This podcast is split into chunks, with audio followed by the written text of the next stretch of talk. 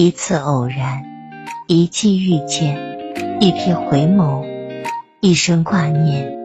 聆听别人的故事，感悟自己的人生。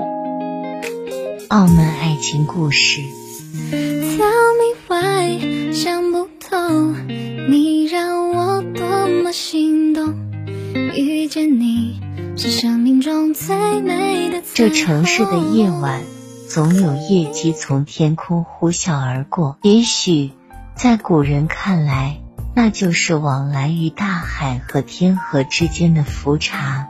言之凿凿，年年八月有浮茶去来，不失期。我借住在老友的房子里，借期半年，他说十年都可以，反正他浪迹天涯惯了。根本不想回家。说这话时，他告诉我，当晚有超级月亮，要去邀人同赏，然后就嘻嘻哈哈的断开了微信语音。我推开露台的纱门，也想看看月亮。楼房层叠，月影在翠色的远山后面，我身后是大海，听得见潮声起伏如大兽的呼吸。海景公寓。其实是座老小区，这城市很多人都住在这样的地方。老友的房子不年轻，房龄同我们岁数一般大。我要在这座城市完成一个新项目，办公室在距老友房子半小时车程内的开发区，那里真的很新。围绕写字楼的十四餐馆。都还没有应运而生，吃饭不太方便。最初的两周，我是连早上的咖啡都在住处楼下买好，晚上则乖乖回住处楼下的西餐厅吃饭。一个人住在一个陌生城市的好处是，终于可以单独吃饭了，没有聒噪，不管是来自父母的还是来自同事的。安静有益于思考和放松，坏处是没办法吃火锅或者排档，那需要气氛。我一般点一份小牛排或烤鳕鱼，配芦笋和欧芹，有时候咸牛肉包、炸虾饺、丝袜奶茶或冰沙。澳门风格的小西餐厅，餐品味道很不错，隔着一块玻璃窗板。能看到厨师在里间操作，做西餐的大厨瘦高，头发早早的白透，幸好修剪的有型，才好不误会他的年龄，大概三十多岁。我打算点完他家菜谱上所有的菜，再考虑换餐厅。我每天准时来吃晚饭，吃饭寂寞。就远远的看着大厨在那玻璃隔间后面忙碌，他有时候看我一眼，笑笑，更多时候不会注意到我，我便也当他是风景去看。饭毕，路口花店买一小束龙胆，要白色的，配黄莺和尤加利叶。我的日子一直都是很平淡的，因为我从来不相信。在我身上会发生什么轰轰烈烈的事？年纪越大，越不相信所谓轰轰烈烈都是自己折腾出来的。世界上并没有奇迹去等着谁，包括事业，包括命运，包括所谓的爱情。我有时候下班很晚，西餐厅打烊的前几秒才到，又有时候。下着雨，没有带伞就从车里一路跑进来。服务员都换好衣服要下班了，所以好几次是大厨招待我。你不下班吗？我问一句。可以晚一点。他回答我。那么勤力干什么？我也学着声张熟理的聊天。没办法，餐厅我也投资了一半。他的口音很像港片里的男主角，他是澳门人。说过几句话，大厨去里间忙了。又过一会儿，菜上好了，我开始吃。大厨会走到外面吸烟，等我吃完。这雨看来要下很久。他说没伞的话，店里有，下次带过来就好。简单的对话，渐渐也就成了熟人。他有时候在玻璃隔间里面看手机，用老年人的姿势刷啊刷。有一种人确实是很年轻就显得老了，我也是。周末雨停了，我把洗好的衣服拿到露台晾晒。黑色的百褶裙，黑色波点的上衣，白色的上衣，白色的背心裙，灰色的长裙。唯一一件有色彩的连衣裙，浅蓝的，穿着下楼。我也想去买买菜，做一个自力更生的市民。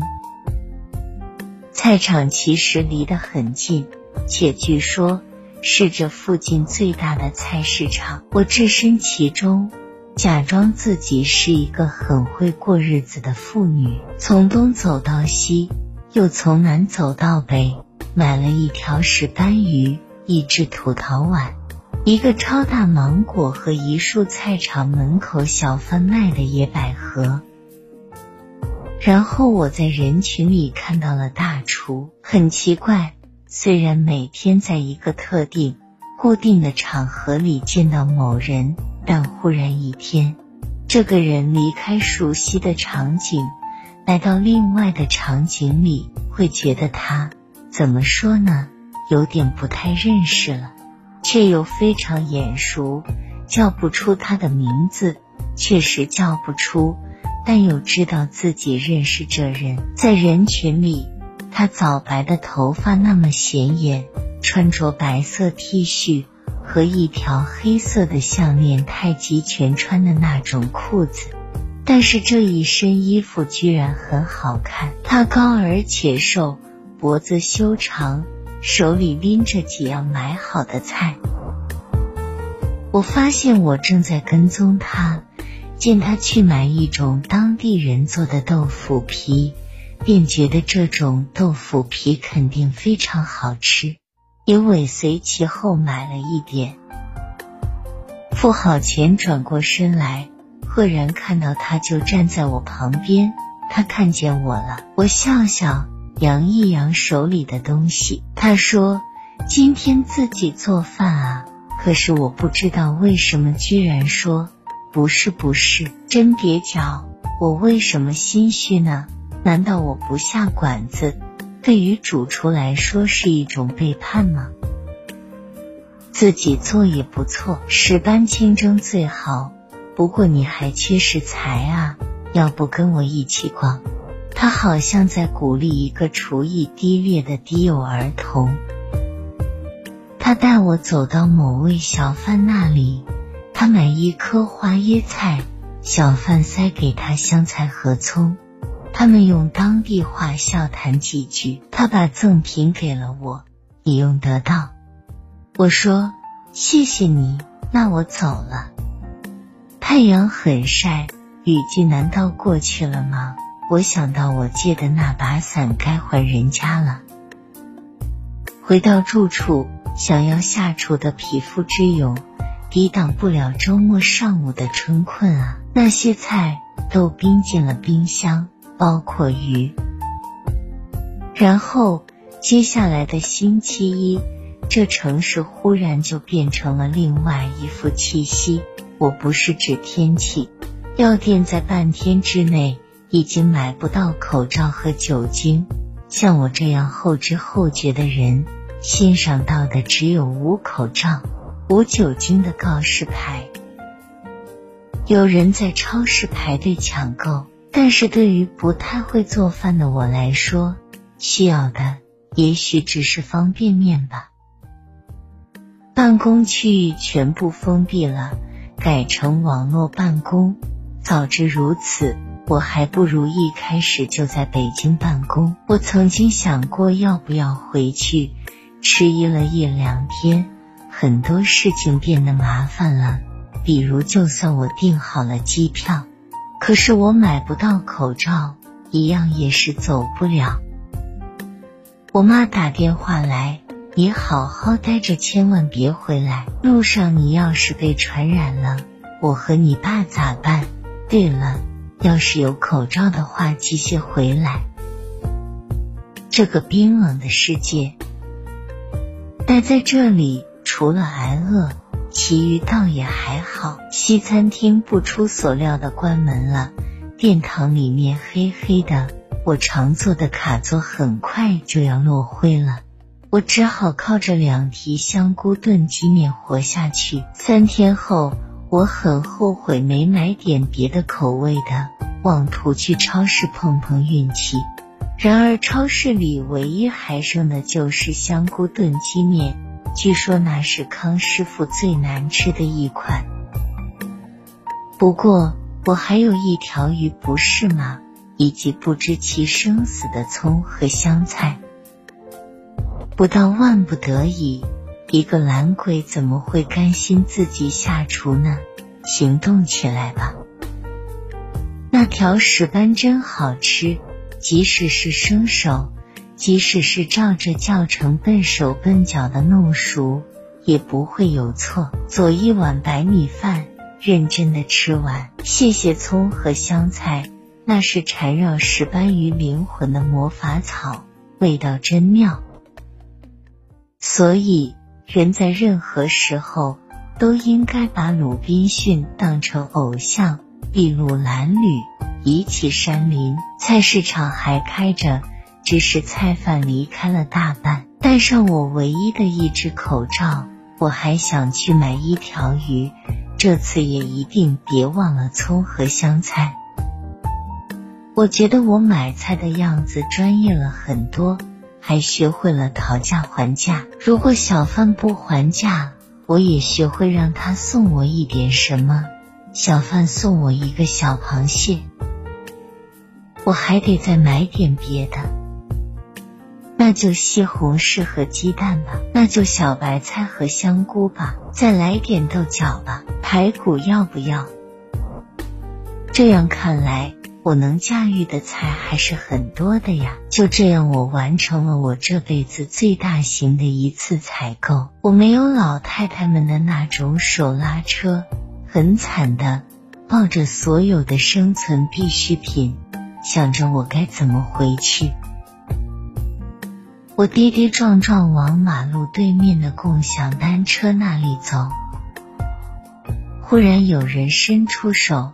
接过我手中的袋子，还没等说话，一辆风驰电掣的摩托车从身边擦过，我差点摔倒，旁边的人帮我挡了一下。摩托车呼啸而过后，扶住我的人是大厨，他帮我把东西放到共享单车的车筐里，放不下啊，我买太多了。我说我也骑一辆，送你回去吧。他说：“我们在路上并肩骑着单车，都没说话。快到家了，我才问了一个生死攸关的问题：你们餐厅什么时候开业？”我猜他会说不知道，或者要很久以后，但他却说很快的，大概下周。你来时可以给我电话。一周很快就过去了。这城市也慢慢的陷入了僵硬的状态，菜市场几乎要关门大吉了。大家为了保命，宁愿在家数坚果都不出门。弹尽粮绝的我，却变得很饿很饿。我试着打电话给大厨，他很快接听了，告诉我需从餐馆后门进来。后门在哪里？他说。我去接你吧。然后我又来到熟悉的西餐厅，熟悉的卡座，我用舒服的姿势坐下，美食马上就要出现在眼前，我真的很开心。他给我菜单，他真是一个很有规矩的大厨，即使只有我一位顾客，他一位厨师，他还给我摆餐台，倒柠檬水，递上菜单。我点好了菜，他去了里间。他在里间忙碌的样子，怎么那么帅呢？我拿手机拍了下来，他看到了，对我笑笑。小牛排、白灼菜心、炸双皮奶，混搭的中西餐。他去外面吸烟，戴口罩吸烟和下暴雨吸烟，他都是怎么做到的？我边吃边翻看刚才拍的照片，为什么要拍他呢？我要留作纪念吗？我把照片发给他。告诉他我吃完了，谢谢。他走进来收拾餐具，我对他说：“我等你一起走好吗？”他看了看我，那一眼真神奇，我的心似乎被洞穿了。他都明白，他很了解。他问我要不要吃一个冰淇淋等他，他给我挖一个香草味的冰淇淋，像童年一样，好好吃饭。会有冰淇淋的奖励。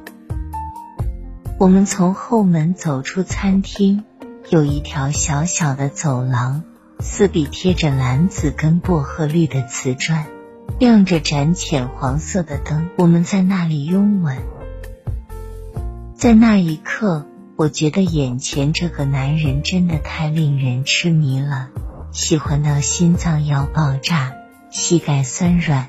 脑子被电流击中，从来没有，也从不相信所谓爱情的奇迹。然而奇迹就是，不相信一见钟情的人遇见一见钟情了。我们拥抱了好久，好久，不想分开，不舍得分开。不管明天会怎么样，我只想此时此地好好的拥抱。他后来跟我说。他总觉得好像在哪里见到过我，很小的时候遇见过你一次。他笃定的说：“怎么可能呢？我一直生活在北方，而你在澳门长大。不，我见过你。我曾在七岁时去过北京，你和小时候变化不大。我还记得你下巴这里有一个很小的胎记。”他说：“那胎记非常小。”在下巴的内侧，几乎不会有人注意到。也许真的在很小的时候，我们曾遇见过，在颐和园的长廊里喝过同样牌子的酸牛奶，或是在故宫的围墙外看过同一树新开的玉兰花，或是古早的二号线地铁某一个下午，他从鼓楼到前门。我从东四到崇文门，我们曾擦肩而过。我被父母抱着，而他的父母牵着他的手，无意间的抬头，他看到那个小女孩下巴上红豆大小的胎记。好吧，我们一定真的见过，我又何尝不是如此想呢？她的头发、嘴唇、长长的手臂、浓黑的眉眼。细长的手指，从你第一次走进餐厅的大门，坐下点菜，从那天起我就预感我和你会有很多事情发生，很多事情，但是都是很简单的事情，比如我做饭给你吃，和你一起买菜，看你吃饭。他说，我们戴着口罩，十指相扣。去菜市场等卖海鲜的小贩，终于从水箱里摸到那条小石斑，七十五文。小贩说：“他说生意不容易。”小贩似跟他很熟，笑看我们俩有钱饮水饱了。